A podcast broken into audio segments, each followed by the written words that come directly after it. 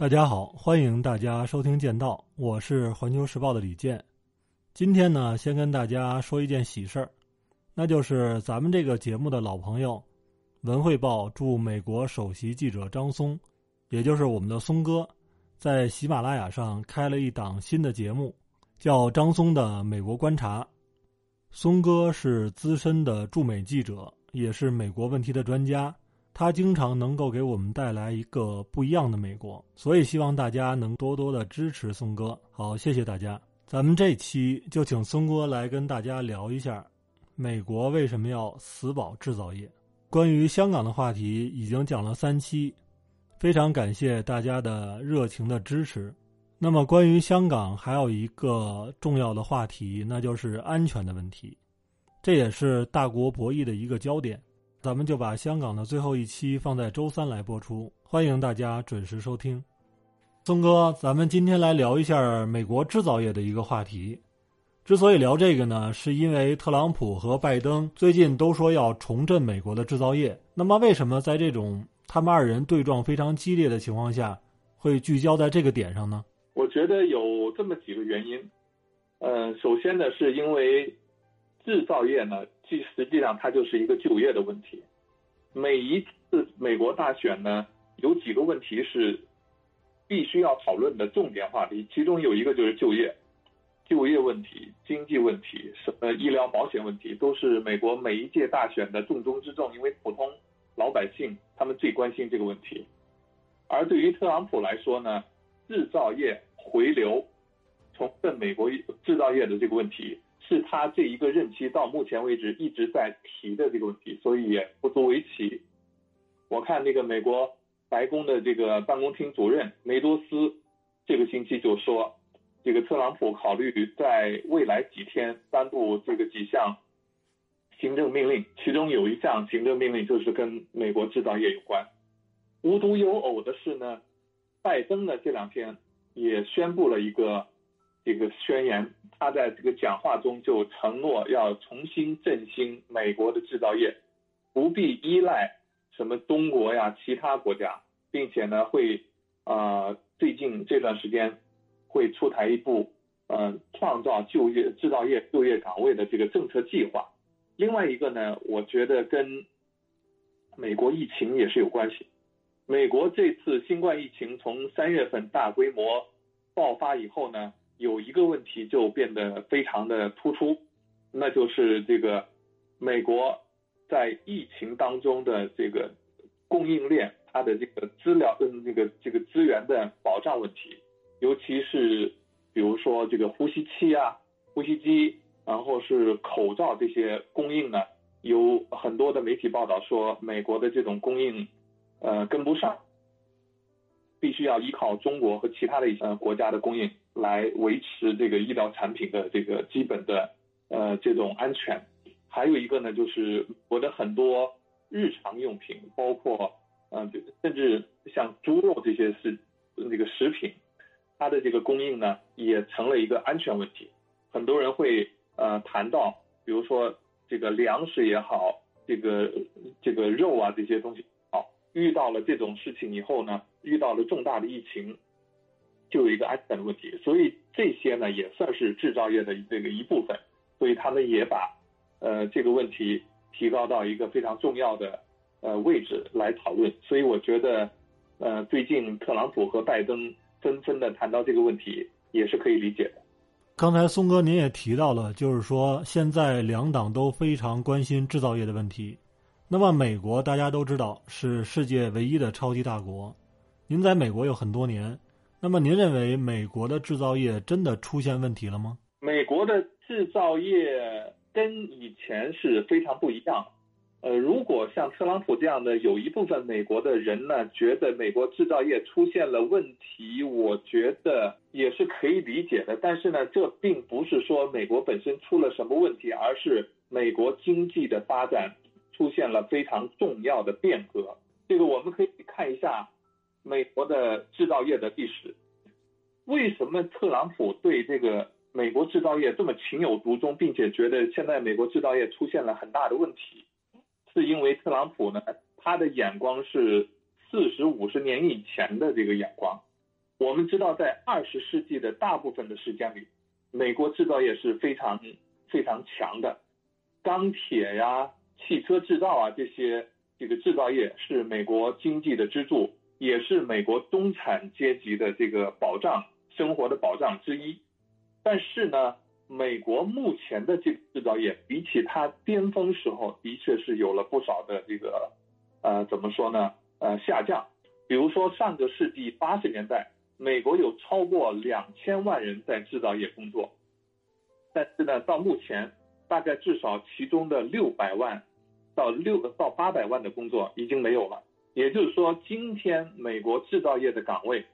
比起三十年前、四十年前、五十年前，大概呃要下降了百分之接近五十的样子。所以特朗普觉得这个美国制造业出现了很大的问题。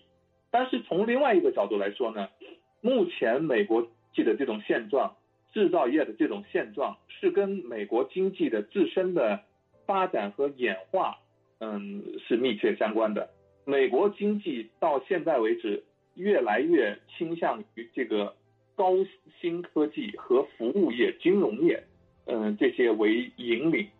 所以呢，美国出现了制造业不断的这个下下滑，然后呢，这个硅谷啊这些高新产业和东部。纽约这个华尔街为主的这个金融业，呃，这个齐头并进的这种这种情况，对于呃特朗普来说呢，这是一件大事儿。但是呢，对于美国经济来说呢，这并不是一件非常严重的事情。美国经济跟其他西方国家，尤其是欧洲国家相比，它最近二三十年来呢，一直保持着相对比较稳定的中高速的增长。所以我个人觉得。呃，特朗普认为美国经济、美国制造业出现了问题，这是他个人的见解，并不是美国业界和美国商界的共识。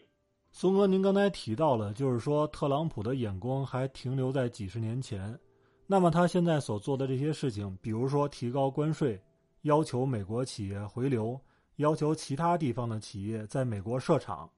那么这些做法在现实中的效果怎么样呢？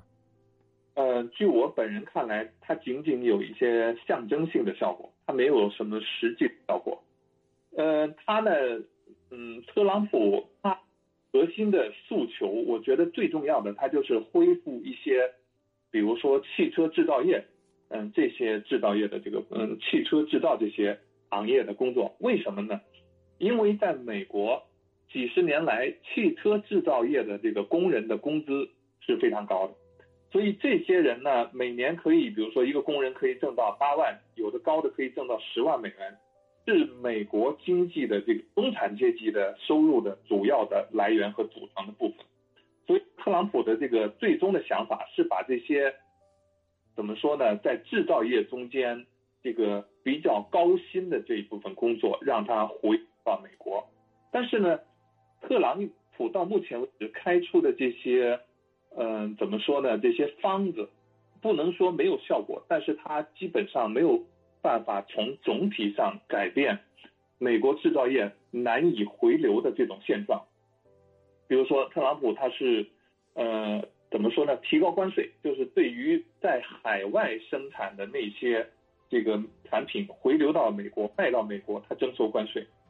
然后呢，他还。这个强迫美国一些大的汽车公司在美国设厂，还有呢，他是呃承诺给美国公司回到美国，就是在海外的美国工厂回到美国提供他的一些补贴。白宫好像说要提供两百多亿美元的这个总的这个补贴的额度，但是呢，这一些对于美国这些公司它的总体考虑来说呢，都是杯水车薪的。我觉得这个呃，美国的公司大多数、绝大多数不会因为特朗普的这种呃选择把这个工厂重新搬回这个美国。我觉得这是基本不可能的。曾经有人呢，对于美国的在海外的这些公司和企业进行了一个分析，他们认为呢，这个在海外的美国公司和工厂之所以在海外有三个呃主要的情况。这三个主要情况中间呢，只有一个，呃，有一点点可能把一部分公司和工厂搬回到美国本土。第一种情况呢，就是海外生产、海外销售。比如说，美国在中国的大部分公司和企业，它生产的这些产品，比如说这些呃汽车呀这些产品，绝大部分是为了供应中国市场。在比如说印度、在印、在日本、在其他国家一些呃厂厂，美国的这个工厂也差不多。这些工厂无论如何，它是不会搬回美国的。第二种类型呢是全球采购，就是美国的企业呢是一个跨国企业，它的这个比如说波音公司，它的很多的这个呃配件是在海外生产的，它在全球呢比如说几十个国家有工厂，然后呢把这些工厂生产的零零部件最后搬到美国来进行这个安装，这些这个工厂回到美国的可能性也非常低，因为它已经经过几十年的磨合。选了那些对他来说，呃，这个比如说这个工厂的这个规模呀，呃，劳工成本最合适的这些地方，所以我觉得也很难。最后一类呢，就是在海外生产，呃，这个产品卖回到美国的一些呃公司，它这些产品呢，就是比如说汽车有一部分是卖回到美国的。特朗普可以在两个领域，他进行这个呃这个引导，一个呢就是。你的工厂如果在美国国内生产的话，我把你的企业所得税从原来的百分之三十多下降到百分之二十一。第二个呢，就是你在海外生产的这些东西，如果出口到美国的话，我对你进行加征关税。这样一来一回呢，它就可以降低很多成本，所以呢，会有一些美国的工厂愿意回流。但是总的来说，我觉得效果不会太大。咱们按照您的这个说法，确实可能会对美国的经济或者美国的产业影响不大，但是它这个政策会不会对中国制造产生很大的影响？呃，我觉得对于中国企业的影响，其实并不是说，呃，特朗普要，嗯，这个比如说重振美国的制造业，因为美国本土的制造业，我觉得无论是哪一个总统上来。呃，能够彻底重振的可能性，要把它回到上个世纪七八十年代的可能性，已经基本上没有了。但是呢，对于中国的影响呢，我们其实下次可以从另外一个角度来分析，就是特朗普政府要进行的，它是一个叫做全球供应链的一个重组的一个行动。它的这个基本的呃想法呢，一个是把一部分美国企业和公把它搬回美国，我们刚才说了，这个效果不会太好。但是呢，另外一一点呢，它是希望能够把美国公司从中国采购的这一部分产品，尤其很多是制造业的产品，把它转移到其他国家去。比如说买这个手机，从中国装配好了以后出口到美国。现在呢，美国说我们要把它从这个中国制造，把它转成，比如说在越南制造，在呃印度制造，在墨西哥制造。这一部分呢，对于我们中国企业会有一定的影响，但是呢，呃，我们在前几次的节目中间其实也说到了，对于这种呃行为呢，中国企业要非常关注，提前采取应对的措施，但是呢，不要因为这个觉得好像中国制造业、中国企业的这个末日就要到来了，我觉得不是这样，我们中国制造业之所以走到今天。这个程度，在全球的制造业中间处于这个最强的这个行列，有很多原因。我们过去是靠这个劳动力成本比较低，后来呢是靠这个，呃，整个供应链比较软，再后来呢是靠我们的这个劳工的素质，再后来呢我们现在有很多的市场。我觉得这些因素都会影响到美国企业的这种在华的这个布局。所以我觉得中国企业提前开始未雨绸缪，开始应对，但是呢，没有必要被特朗普这种所谓重振美国制造业，或者说是全球制造业的这种怎么说呢？全球供应链的这种转移，被他吓到。我觉得，嗯，我个人是比较乐观的。那么刚才就是您也提到了，就是从您的角度来看，然后美国的这种制造业的回流政策效果并不一定明显。对中国的影响也不一定大。那么有一个问题就是说，美国人怎么看待美国制造这个问题呢？美国人呢，其实也是一个非常这个有爱国情节的这么一个呃民族。呃，如果说他们能够做到的话呢，他们当然希望这个美国制造能够重新这个回到它的巅峰的状态。而且呢，这个美国民间呢一直有很多的这种怎么说非政府组织也好，自发的行动也好，这个整天鼓吹呃美国制造。据美国华盛顿有很多这个博物馆也好，其他的地方也好，它肯很多地方它它这个产品如果它是美国制造的话，一定要在旁边标注一个非常呃明显的这个 logo 和标志，说这个。叫我们非常骄傲的，嗯，声明这些产品是美国生产的，哪怕呢，它仅仅是一些，比如说农产品也好啊，是一个，呃，比如说这个什么牛仔裤也好呢，他们都会拿出来推。但是呢，呃，从另外一个角度来说呢，从现实层面考虑的话，美国制造业它这个巅峰的那种荣光不复出现，已经是一个历史的。呃，必然，它走到今天是一个优胜劣汰、产业自己自动升级的这么一个结果。呃，到今天为止呢，实际上美国制造业仍然是全球制造业中间非常呃有竞争力一个呃领域。我觉得美国制造有很多的非常嗯厉害的地方，我们中国到现在为止还是比不上。比如说，美国生产的飞机。美国生产的这个军工产品，美国生产很多高端的这种，呃，产品，就是美国的高端制造业仍然是全球领先的。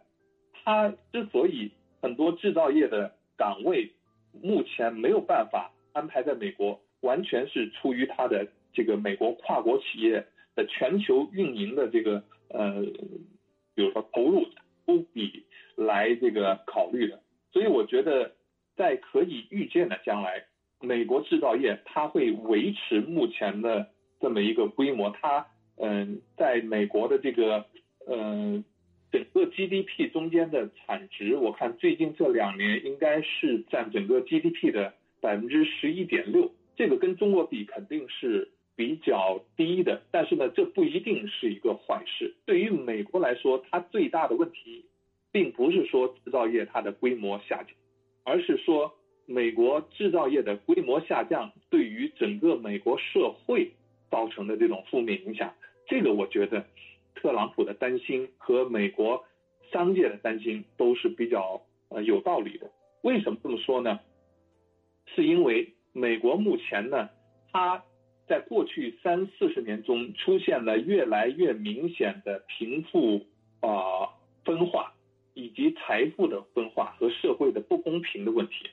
一方面呢，我们刚才说了，美国西岸的硅谷和东岸的这个华尔街出现了越来越多的高薪的这个呃职位，有这些人呢，他的这个工资呢就不断的上，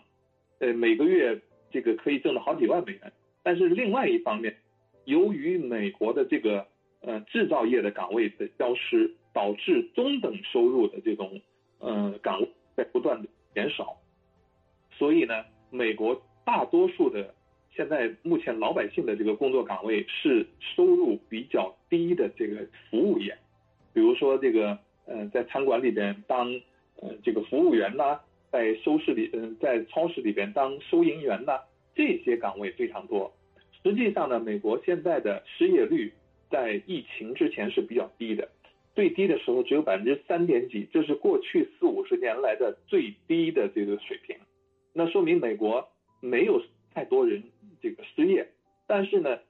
就业不代表他对于他的这个工作的收入啊各方面就满意。所以呢，大批的人没有办法得到制造业的这个工作，他被迫从事每个月两千、三千、四千美元，在美国来说收入非常低的这个。呃，服务业的这个工作是美国社会的比较大的挑战。那么，松哥还有一个最后一个问题，就是说，美国制造业的升级换代，包括它各种各样的这种变化，能够给中国的制造业以什么样的启示呢？我觉得这个问题也提的非常好。美国的这种呃呃今天，美国的今天我们也可以认为是中国二十年以后或者三十年以后，呃，将会遇到的这些挑战。嗯，毕竟呢，中国现在总的来说，它我们的工人、我们的老百姓的收入水平比起美国来，差距还是很大的。所以呢，我觉得我们的这种优势，呃，在很长一段时间之内，这个呃会维持不变。中国制造业强国的这种呃优势呢，会持续一段时间。而且呢，随着我们中国国内市场，嗯，不断的壮大。中国消费的不断的走强，我觉得我们中国制造业的这个在短期，比如十年、二十年内，还会遇出现更更多的这个发展的机会。但是长期而言呢，中国老百姓的这种收入水平呃越来越高是肯定的。整个制造业的这种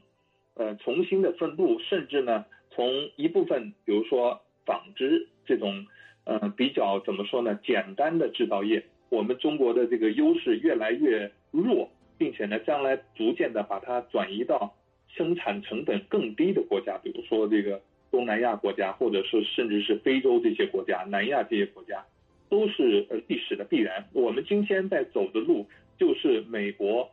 三十年前、四十年前走的路。那么我们将来会遇到的挑战呢，肯定也会包括这一部分，就是由于我们的各种成本的上升，我们很多制造业。将面临一个就是无利可图，甚至是要被迫转移到其他国家的这种嗯情况。我觉得面临这种挑战的话，中国制造业根本的就是要从过去二三十年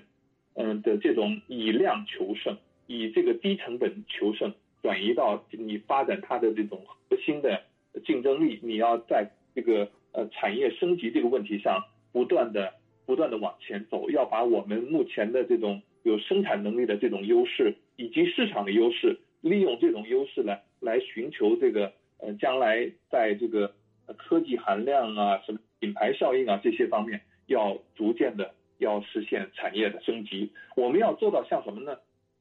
比如说微软，比如说美国这些高科技的行业，包括德国在什么机械啊，在这些。呃，领域的这种竞争力，以及日本在某一些电子产品行这个行业的这个竞争力一样，就是说，即便我将来中国制造的产品，由于各种各样的原因，价格会逐渐的上升，你也必须要买我的产品，因为你买别的地方的产品，你就不如我们我们中国生产的产品这个质量好，这个科技含量高。我觉得从过去的做大，将来逐渐向嗯做的更强。来发展的话，就是我们吸取美国今天的经验和教训，为我们中国制造业将来，嗯，这个呃，避免走它的这种呃旧路，我觉得是一个一个非常重要的参考。宗哥，您说的，我觉得非常的有这种深刻的含义。只有在这种制造业不断的升级强化的过程中，才能够实现中国的崛起。好，那今天谢谢松哥，没问题。好，那咱们下期希望松哥带来更精彩的讲解。好，再见。